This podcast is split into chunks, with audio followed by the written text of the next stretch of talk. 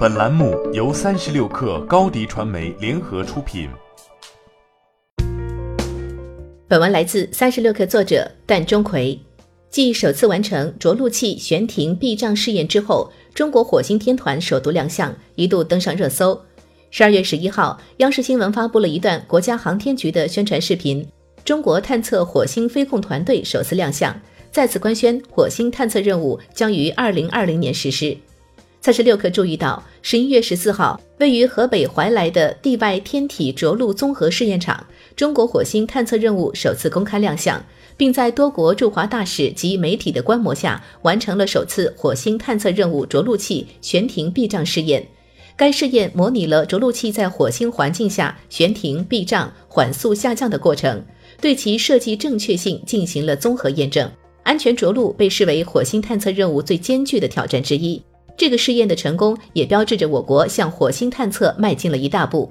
国家航天局透露，我国自主设计建造的火星探测器“火星一号”也将于二零二零年择机发射，并计划二零二一年降落火星。据悉，大约每隔二十六个月就会发生一次火星冲日，届时太阳、地球、火星位于一条直线上，在这一时间点实施火星探测，探测器飞行的路线最短，最省燃料。而最近的火星冲日就在二零二零年。中国空间技术研究院空间科学与深空探测首席科学家叶培建院士在今年十月曾透露，火星探测目标是对整个火星进行全球观测，探测器降落在火星以及火星车在火星上巡视勘测。如果做成，这将是全世界第一次在一次任务当中完成三个目标。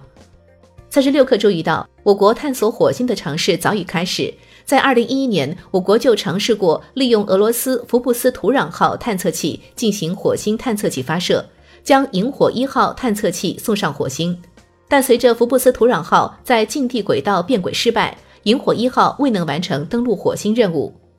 近年来，我国航天事业取得了举世瞩目的成就。随着嫦娥系列探测器的成功着陆，我国将目光重新锁定了下一个目标——火星。随着火星探测器和探测火星飞控团队的接连亮相，我国的火星探测也越来越近。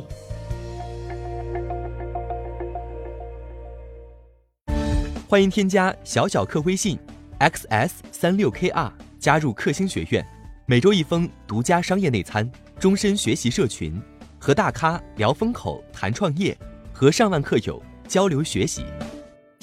高迪传媒，我们制造影响力。商务合作，请关注新浪微博高迪传媒。